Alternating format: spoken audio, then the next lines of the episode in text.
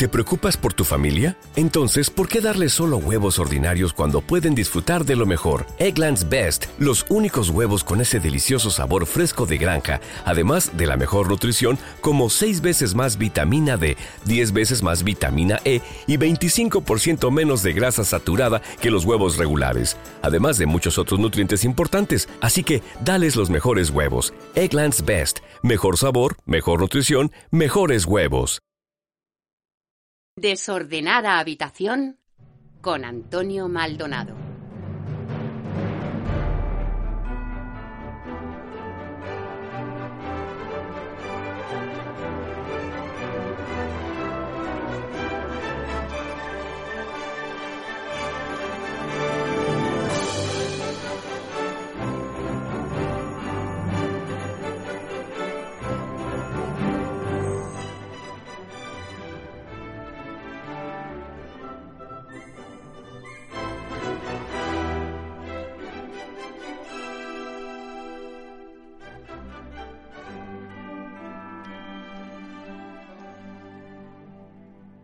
Para empezar, Marley estaba muerto.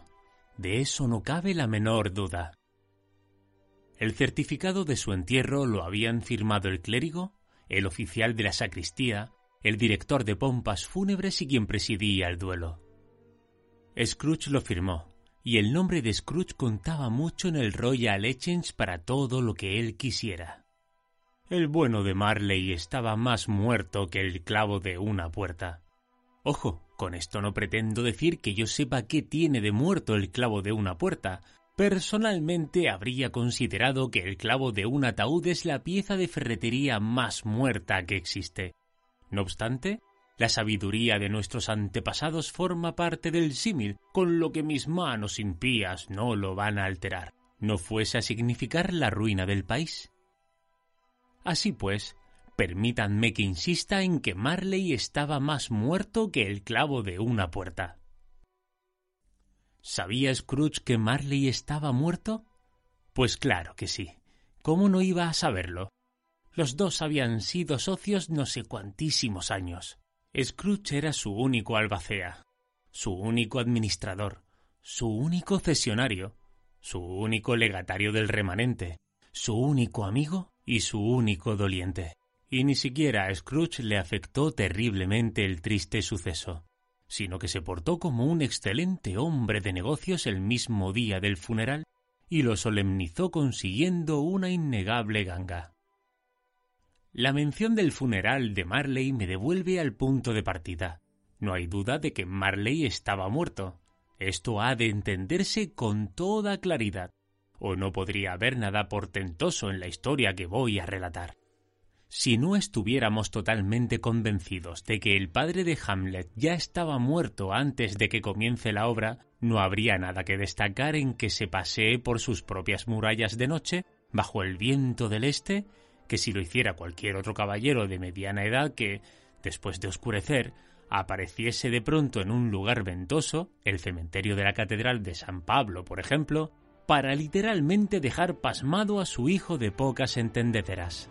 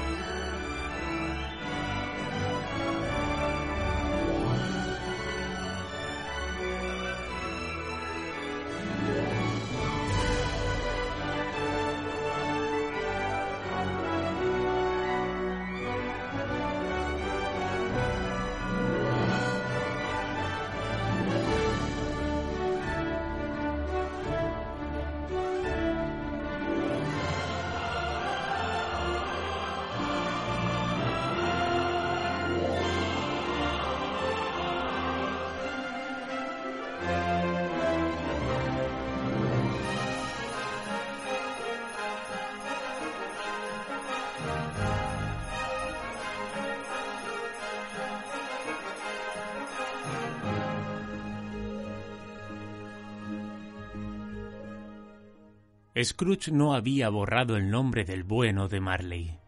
Ahí seguía, años después, sobre la puerta del almacén, Scrooge y Marley. Todo el mundo conocía a la empresa como Scrooge y Marley. A veces alguien que no estuviese familiarizado con el negocio llamaba Scrooge a Scrooge y otras lo llamaba Marley, pero él respondía a ambos nombres, que lo mismo le daba. Ay, con qué mano más férrea lo manejaba todo Scrooge. Era un viejo pecador agarrado, aprovechado, ahorrativo, cicatero y codicioso, duro y afilado como un pedernal del que jamás acero alguno había extraído un generoso fuego. Reservado, independiente y más solo que la una. El frío de su interior helaba sus ancianos rasgos, le cortaba la nariz puntiaguda, le arrugaba las mejillas, lo agarrotaba al andar, le volvía rojos los ojos y azules los finos labios, y hablaba con astucia a través de su chirriante voz. Tenía una gélida escarcha sobre la cabeza, las cejas y la enjuta barbilla. Siempre llevaba su baja temperatura con él. Congelaba su despacho en la canícula y no lo deshelaba ni un grado en Navidad. El calor y el frío externos tenían poca influencia en Scrooge. No había calor que lo calentara ni tiempo invernal que lo enfriase. No había viento más cortante que él mismo, ni nevada más resuelta en su propósito, ni aguacero menos abierto a los ruegos. El mal tiempo no sabía cómo ganarle. La lluvia más fuerte, la nieve, el granizo y el aguanieve sólo podían alardear de llevarle ventaja en un aspecto. Ellos untaban a la gente con generosidad, mientras que Scrooge nunca lo hacía. Nadie lo paraba jamás en la calle para decirle con cara de alegría mi querido Scrooge, ¿cómo está usted? A ver cuándo lo vemos por casa. Ningún mendigo le suplicaba que le diese algo. Ningún niño le preguntaba la hora. Ningún hombre o mujer jamás inquirió de él por dónde se iba a tal sitio. Hasta los perros lazarillos parecían conocerle, y cuando lo veían aproximarse, tiraban de sus amos para meterlos en los portales y patios, tras lo que meneaban el rabo como si dijeran No hay peor ojo que el maligno, mi invidente amo. Pero ¿y qué más le daba a Scrooge? Eso era justo lo que le gustaba, apartarse de los abarrotados caminos de la vida, advirtiendo a toda simpatía humana de que le guardase las distancias. Era lo que más le chiflaba a Scrooge, como dicen los entendidos. ¿Te está gustando este episodio? Hazte fan desde el botón apoyar del podcast de Nivos.